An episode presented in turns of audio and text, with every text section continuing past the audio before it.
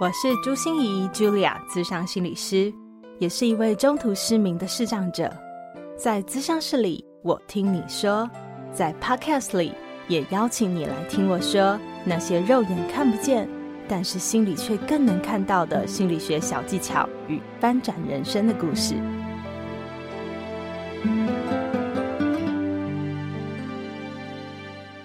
Hello，Hello，亲爱的朋友，你好啊！我是朱芯仪，Julia，咨商心理师，欢迎收听朱心怡说心里话。哦，在这一集的一开头啊，我就想跟大家分享一个好消息，就是我的下载率破二十万喽，非常非常开心哦。呃，我觉得从去年的四月份，然后一直到现在，呃，我们每周。顶多只更两集嘛，哈，就是更新一到两集，然后能有那么好的成绩，我真的真的觉得非常的感谢各位的支持哦，也谢谢你喜欢我们的团队所制作出来的节目。所以，为了想要表达我由衷由衷的感谢，我也非常非常希望能够听到你的声音。所以呢，如果你愿意的话，我非常的竭诚邀请你，一定要到我的粉丝专业朱心仪视障心理师来留言。回馈给我，告诉我你最喜欢的单集是哪一集啊？然后那一集对你有什么样的影响，或者是为什么你会特别喜欢这一集呢？让我听见一下你的心声，那也许我们就可以做以后的节目录制的主题的参考哈。然后也为了表达真的是由衷的感谢和祝福，我会在这所有的留言里面，我们会抽出六位哦，真的。不好意思，只有六位，然后我们只有六张卡片，就是由口足画家哦所绘制的精美卡片，我会亲笔。写上你的姓名，也会呃写上我对你的感谢和祝福，然后亲手把它寄信出去给你哦。对，所以希望呃从即日起到十二月三十一号为止，我都可以收到你的留言，然后让我有机会有荣幸能够亲手寄出我的感谢与祝福给你，希望一起陪你暖心过新年。那回归到这一集的主题啊，我们要谈的是一个非常非常常见的心理主题，叫做自卑感。如果我问你说：“诶，你喜欢自己吗？哦，你满意自己吗？你觉得自己是一个充满自信的人，还是一个有点自卑的人呢？”诶，我想很多很多的人应该都会回答我：“嗯，其实我们内心有一种自卑感。”诶，我觉得非常好，这就是第一步，呵呵，就是觉察自己很重要。因为像我以前呢，是真的死都不肯承认我有自卑的，呵呵，就是自卑，这是什么字都不会出现在我的字典上的哈。那时候就是否认、压抑而已哦。所以，如果你愿意觉察内心的自卑感，那真的是非常恭喜你。大大的恭喜你，好，就是这就是我们开始跟自卑感相处的一个很重要的起点。那别人会问我说：“哎，那心仪，你你看起来那么自信，你会自卑吗？”啊，我告诉你，我常常自卑耶。自卑这种情绪哦，这种状况，在我的生命中屡见不鲜。我常常觉得哈，我好像超越了他，诶，可是居然又被他逮住了哈。我常常觉得我要脱困了哦，就是啊，再也不会跟他见面了吧？结果他又跟我招手，就是。啊，我真的心里有非常多的那个心路历程啊，历经了千山万水啊，这个怎么转回来？有时候就还是遇见自卑啊，所以自信和自卑这两件事情是不冲突的哟。哦，我想告诉大家，第一件很重要的事就是你可以有自信。好，你同时也可以带着一点自卑，这是不会互相矛盾的两种感觉哈。所以，如果你觉得大部分的你是自信的，但是少少的你还出现自卑，那也很好，我们有觉察就好。或者是如果你觉得你大部分的时候都是自卑的，好，就小小的时候觉得是有自信的，那也非常好。好，所以呃，我们今天就一起要来跟大家分享一下哈，因为我自己在历经了千山万水，总是遇到他哈，然后又被他抓住的那个情况之下，到底我是怎么每次都能从自卑里面死里逃生哈，然后能够抓住我的自信，能够拥抱我的自信呢？呃，我想我有一些心得要跟你们分享，就像我在录制这个 podcast 的一初期，其实我的自卑感很大，我不知道各位。透过我们的空中广播，你能不能听得出来？其实，嗯，我觉得一开始的我不只是我自己的表现很差哈，就是呃，我说话很不轮转哈，那个后置剪辑师都很辛苦，到现在还是很辛苦，就是常常帮我剪了很多东西哦，因为我讲话就是很结巴，或者是我就会讲了一段，然后就说，哎，这段我录录录的不好，重录哦，这样子。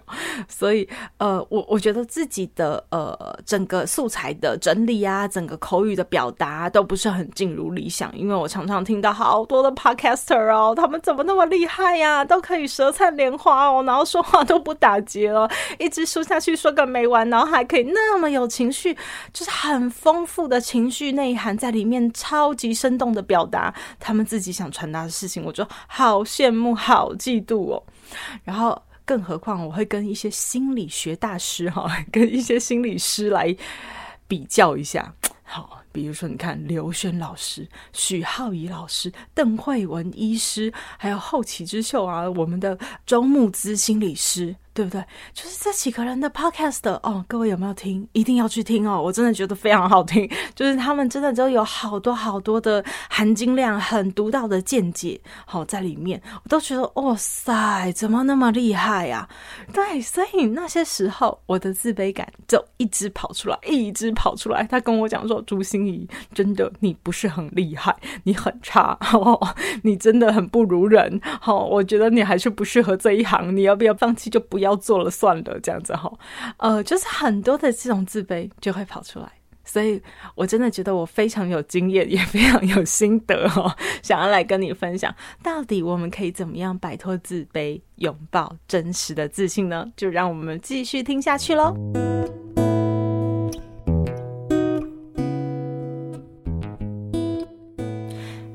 是哦，跟自卑感正面对决哦，就是我第一次正视它，就是在我十五岁得脑瘤、十七岁失明以后，我不只是眼睛看不到，我右耳也听不到，然后我右半边的整个肢体啊，颜面神经也是不平衡和不协调的。从那个时候开始，我才有意识的正视我心中的自卑感。其实以前它都一直在，只是我好像用其他方式去压抑和忽略它。嗯，我从来不会演哦，可能很多的朋友们也都听过哈。我以前真的是一个孔雀公主，高高在上。为什么呢？因为我觉得我什么都非常厉害。其实我那个厉害哈，真的不是我天资优秀哈，我真的都是出来的，装出来的。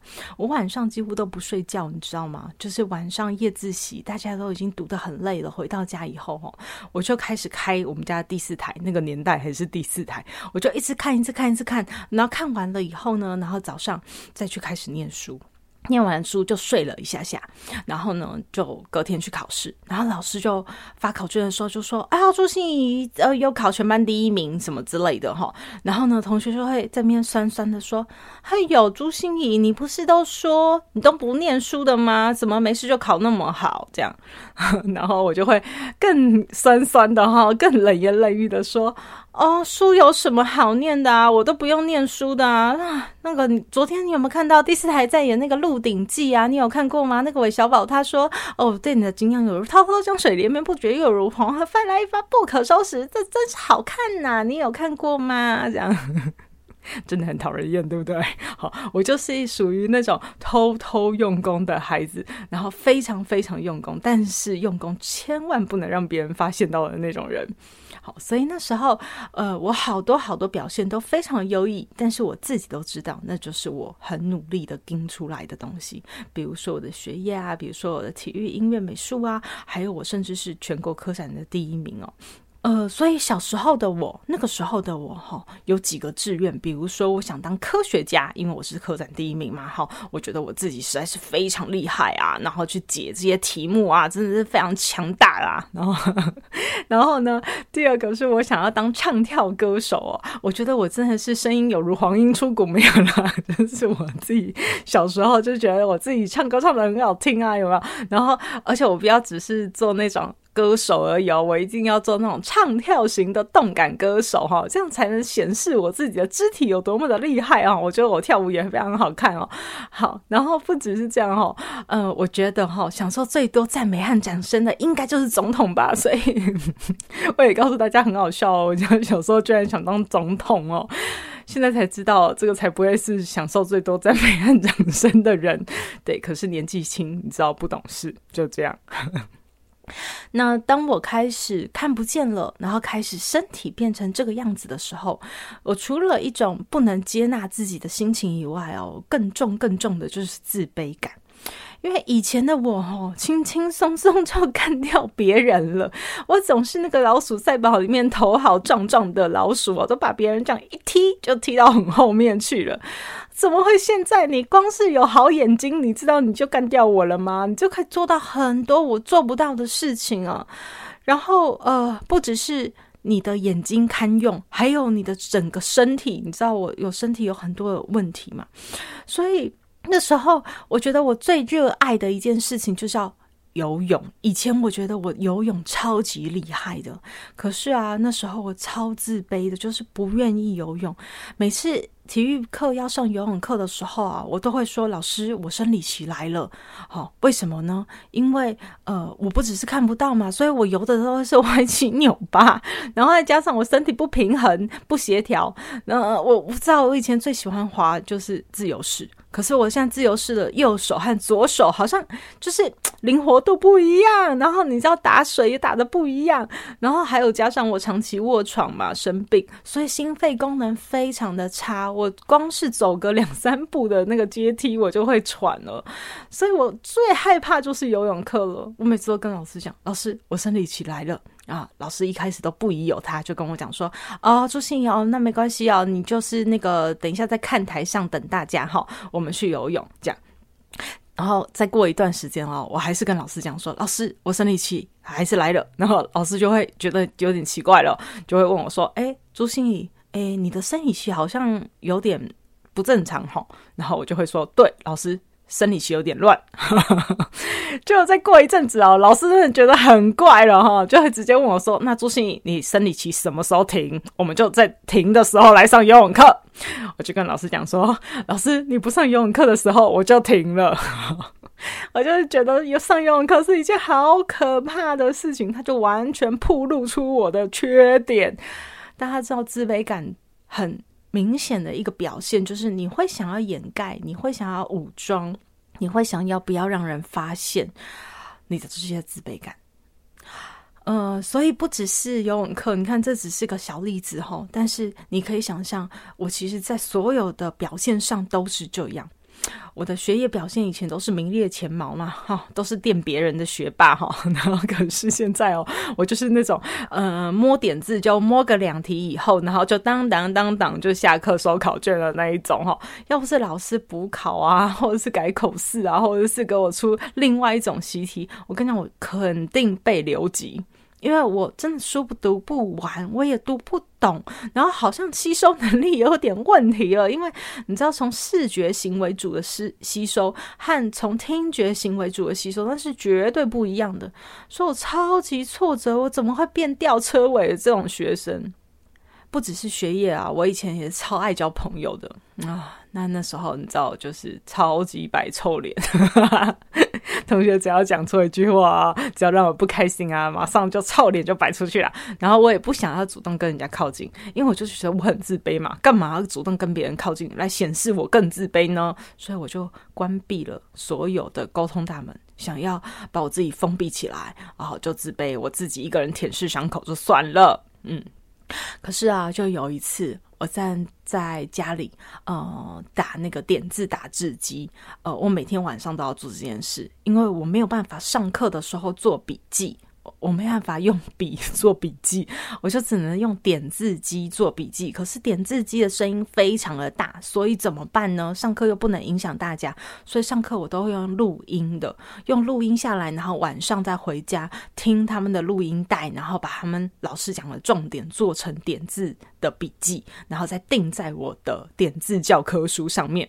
你看，我还是那么的一个用功勤快的好学生呢，因为我非常喜欢学习。可是我还。还是感觉非常挫折，因为不管我怎么学啦，反正我就是跟不上别人呐，反正我就是考试成绩很差啊，反正就是一定会被留级那种感觉。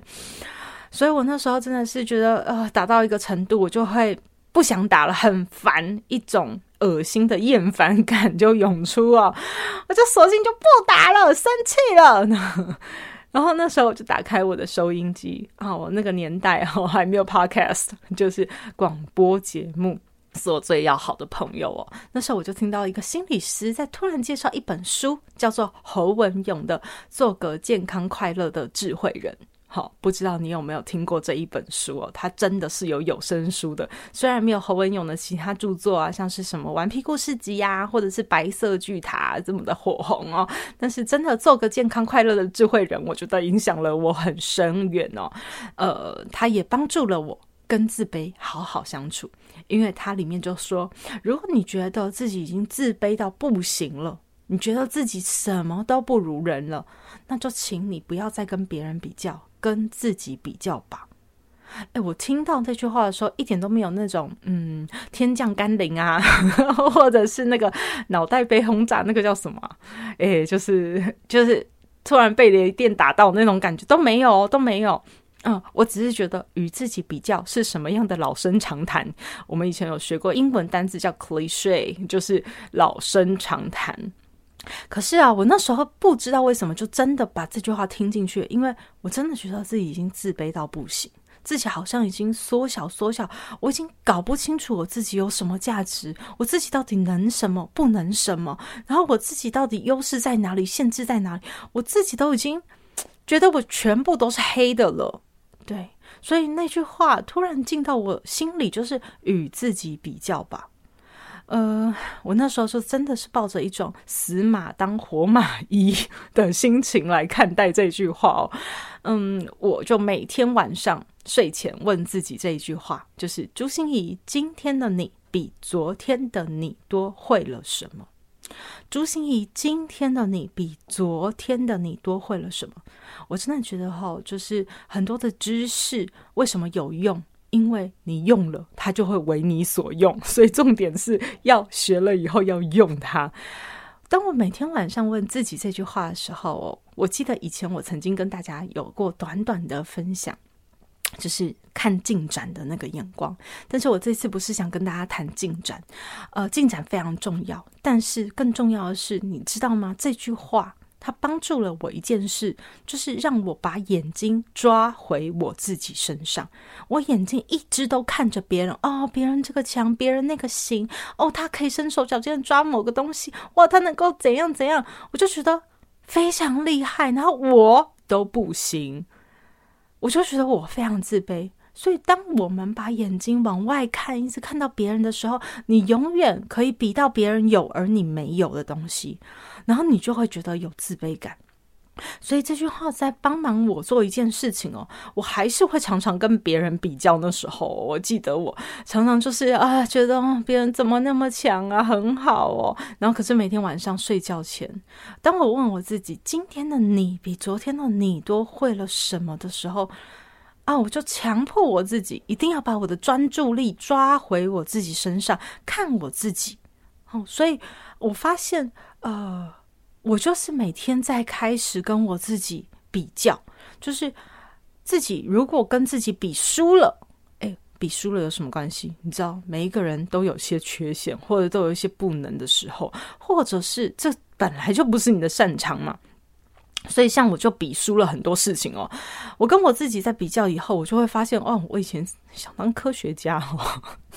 但是我后来哦就是越来越发现，哎，我有数字障碍。好，我的团队伙伴都知道哈，我很有数字障碍，所以数字我每次都会搞错。然后跟别人谈钱，那是我最不会的事哈，因为我常常就会把数字搞错。嗯，所以我发现，呃，这个呃，其实我真的数理的能力很差。我那时候想当科学家，只是一种劲，一种好强，一种觉得女生也可以当科学家的那种感觉而已。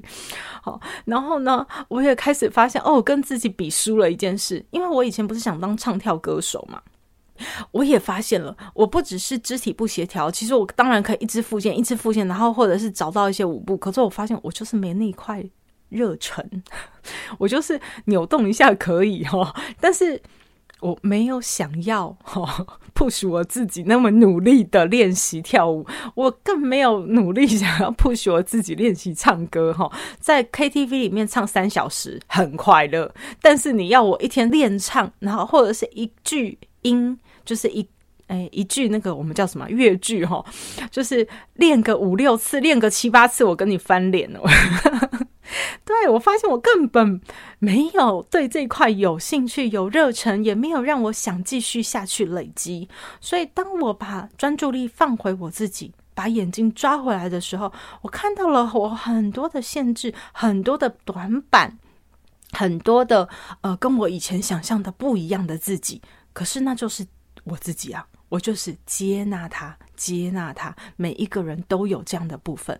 那可是我也发现，当我把眼睛抓回来的时候，有好多部分哦。我发现我自己还真的是很想往前呢，因为我常常就在往前，而且我有潜能，我也有优势，我也有兴趣，想要继续努力在累积我自己。比如说啊，各位知道吗？我以前 游泳那么糟糕，对不对？在一开始的时候。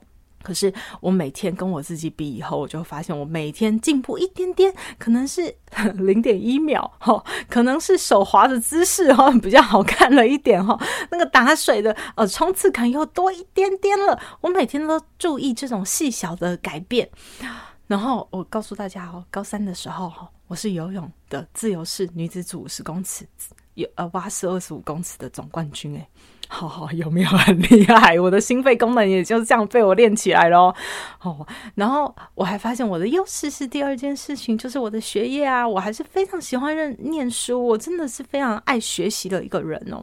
所以，嗯，我那时候就呃每天跟我自己比较哦，你英文都会了五个单字啊，哈，数学都会解了一套题目啊，就每天很像捡糖果的小男孩。哦，然后就每天减减减，然后就吃吃吃，就很开心这样子，然后就觉得自己每天都有进步，你知道吗？我在高三的时候也是全班第一名，就是市长奖毕业的哈，哎，我觉得很不可思议呢。然后第三件事就是我的人际关系，其实我是个爱交朋友的人哦。当我那个自卑感慢慢被退却，然后我也接纳了我自己的时候，我愿意开始去主动交朋友了，然后我我就发现。哇！我今天多交了一个朋友，哎呀，多跟一个朋友聊了更多知心的话。我每天都在专注的跟自己比较，啊、我发现我的朋友越来越多，最后我还是全校票选的优良学生。所以全校票选，你知道是这个什么概念吗？哦，其实跟现在选举一样哈，就是啊，不一定你真的要多优秀多好，可是你要装脚够多，很多人愿意投你一票就对了哈。好啊，我想跟大家说，这个都不是想要跟你说第一名、第一名，或者是优良学生什么什么之类的哈。呃，我我我目标都不是要得到这些东西，而目标是我发现了我自己可以做的事，而我努力的想要累积我可以做的事，我的优势、我的潜能都被我完全的看见了。所以我觉得哈，累积自信最重要的一件事。也就是摆脱自卑，回来拥抱自信，很重要的第一步起手式，真的就是你要把眼睛抓回自己身上，要定锚在自己身上。嗯、为什么我们那么喜欢与别人比较？哈，其实我也超爱的嘛。我以前跟大家说，我都是那个头好壮壮的老鼠啦，那个每天享受镁光灯和掌声的那一个啊。那呃，为什么人会那么喜欢与人比较？因为其实哈，我们心理学这个让我们知道有一个叫镜中自我的概念，就是我们其实不知道自己是不是强大耶，自己是不是好的，自己是不是优秀的，自己是不是值得的。那我们能做的事情就是与别人比较，来感觉我们自己到底 O 不 OK？好，就像是。大家学过地理哈，很多地理照片啊，拍照的时候旁边都要有个比例尺嘛，好，然后让你知道说哦，大概哦，原来还有一个对照物，然后那个对照物看到我们就会知道说哦，原来这幅图到底有多大这样子，嗯、我们也很习惯找比例尺，找一个标准来参照，让我们知道我们自己的壮大情况。到底如何？可是我们跟别人比较，就常常会发生一件事，就是你的比例尺会忽大忽小，因为你比到一个超强的人，你就会觉得自己很烂。可是你比到一个很弱的人，你就会觉得哎，自己还不错哦。所以大家一定有听过，幸福是比较出来的嘛，对不对？就是呃，真的很多的比较会让我们觉得好像有一点存在感，或者是有一点自信心。好，但是我想告诉大家，那个绝对不是自信哦。那个绝对不是自信，与别人比较所得到的那种快感叫做优越感。优越感是一种患得患失的东西，就像是我说，我以前总是压抑我的自卑感，否认我的自卑感，因为我都用优越感来取代它，我以为那就是自信。但其实优越感是一种非常患得患失的东西啊、我相信大家如果呃是我这个年代的，有考过大学联考，你就会知道，对不对？超级患得患失的，因为你不停的在竞争，你不停的在跟别人比较，所以那种感觉会让人觉得说，一下自己好像很好，一下又觉得自己好像考不上，会弱掉。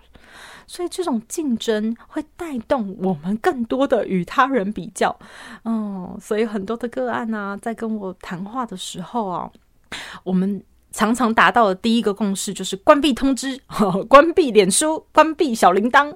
为什么呢？因为现在这个社群媒体太爆炸哦，资讯年代，你知道，你滑手机总是会看到的，就是别人怎么都过得那么好啊，然后加重你的忧郁，加重你的呃不舒服的那种感觉哦，觉得自己好自卑的感觉，因为你总是会看到别人好，而你不好的部分。我不是说不要竞争哦，我们这个社会本来就是一个叫竞争力的社会嘛。但是其实我真的不觉得那个应该叫竞争力，那个叫竞合力。我记得职人来谈心，我们曾经有邀请过一集，就是爱大分享内在原力的时候，就跟我们讲说，人其实往上最大的动力叫做竞合关系。我们跟人是又竞争又合作的关系。就是那个是良性竞争的关系哦，因为别人比你好，比你优秀，比你厉害，那个只是一种刺激，一种楷模，好，一种让你知道你哦会想往这个方向尝试去走去，然后去试试看自己有没有这样的潜力能够往那里，而不是真的在跟别人竞争了。哦，你跟别人其实是一种合作的关系，就是让别人来提醒你。哦，来刺激你，来引导你，来给你一点呃 push，让你能够更有动力的往你想要的自己迈进。所以这样的竞合关系才是我们之所以能够一再成长的关键，也很像是我们的 NLP 哦，就是神经语言程式学哦，曾经跟我们讲过要抄袭成功，抄袭成功其实就是你把那些楷模、那些模范当做是一种你的楷模，哦，你不停的在学习。然后你当然不是为了要成为下一个他，而是为了要成为你自己。但是因为你有一个目标，或者你看着一个标杆，所以你会更好的往前迈进，你会更稳定的往前迈进。在我的乌谈室里啊，也常常就是这样子哦，就有很多人来跟我说：“哎呀，为什么升迁都不是我？哈，我到底表现哪里不好啊？”或者是很多考试失利的考生啊，就说：“我已经重复考了两次了，是不是我真的很笨啊？为什么我每次考试都考不上啊？”啊，嗯，我现在也有督导的心理师哦，那些学生就是呃，也会问我说：“老师，为什么我的个案都不来了，不再来了？他莫名其妙就给我取消了，或者他就好给我结案了，或者他就不告而别，是不是我表现不好啊？为什么我的个案都不要我了？”嗯，各位，这时候就是你把焦点都放在别人身上。的确，别人的回馈一定是个很重要的回馈。就像我说，呃，我的 podcast 已经下载量突破二十万次，对我来说也是一个很大的里程碑一样。别人的回馈当然很重要，但是最重要的是你知道有多少因素会决定别人要不要给你升迁吗？有多少因素会决定你这次考试过不过？有多少因素会决定这个个案喜不喜欢你，或者他要不要再来吗？我随便就可以举出一百个，诶，你知道吗？就是如果你举不到的话，你一定要呃那个私讯问我。就是我觉得很多啊，就是。嗯、呃，老板要不要用你？有很大的原因是你符不符合他当下的需求，他可不可以给得起你这样的薪水，或者是他自己本身的心态的问题，他以后需要的业务量的问题。那你这次考试会不会失利？哦、呃，很大取决于你今天的身体状况好不好，你的呃肚子呃肠胃有没有还正常？因为紧张焦虑最容易就肠胃出现问题嘛。然后你准备的东西和他考题相不相同？然后主考官他如果有一些申论题，他到底心情怎样？他到底是什么样的人？他怎么解读你的这些表达？嗯，都很有关系啊。然后一个个案要不要来，更有很大的原因是他经济能力怎么样啊？他现在是不是要搬家啊？现在要不要忙？他是不是临时出了什么意外？像我有个个案很可爱哦，就是两个月以后哦，我都以为他不会再来了。他也是临时都跟我讲说，哦，前两个月我没有来，是因为哈，我先中标，就是染疫了被隔离，然后之后我的先生，然后再来我的孩子，所以老师我下个月会再来这样。啊、所以你知道有多少多少因素会决定吗？可是你把这些回馈放得太大了，哦，最重要的就是这些回馈，其实在不停提醒你，就是我们要把注意力再抓回自己身上，把眼睛抓回来。你要看看自己，呃，你要想的是我的专业到底有没有在累积，在进步。好，然后呢，我的每一次的准备考试，是不是熟练度更多了？好，是不是我的掌握度更高了？好，那你的每一次升迁，你其实其实是想的是我的专业能力，或者是我的技术能力，我的业务能力有没有更好了？好，我有没有更呃有一些的能力可以发挥了？对，这些东西才是我们真正累积出的扎扎实实的自信，而不是一直靠别人的回馈来决定你好或不好。那跟别人比较是一样的道理。好，所以定锚在自己的心里，这才能让你真正摆脱自卑，拥抱扎扎实实的自信。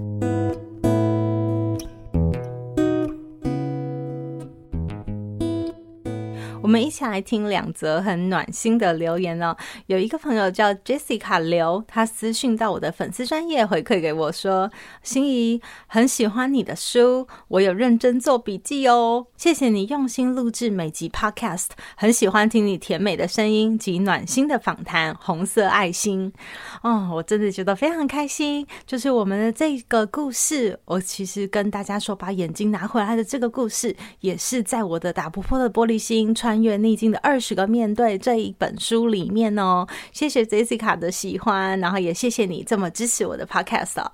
然后另外一位的五星评价在 Apple Podcast 上，他叫做麻奇。好，他说谢谢朱老师温柔声音的陪伴。车祸受伤以后啊，不能长时间使用眼睛，想趁这段休息的时间好好听心理学类型的 podcast。没想到一听就爱上了，呵呵，含金量高又非常抚慰人心，听完心都觉得很温暖，也被疗愈了。谢谢朱老师，谢谢幕后的制作团队哦，真的非常谢谢马奇看到我们的用心哦。哦，我觉得就是跟这一集呃想说的一样。车祸受伤其实是一个非常好的机会，因为我们会把眼睛抓回来。那我觉得每一次自卑其实来袭的时候，也是我们一个非常好的机会，提醒着我们要把眼睛再拿回来哦。呃，像我自己在录制 Podcast 的时候，就像我一开始说的，我也会非常的自卑，尤其看着别人很好的时候，好，那种心里的感觉会五味杂陈。那后来我是怎么脱困的呢？一样。把眼睛拿回来，所以我开始在想，我做 podcast 的初心是什么？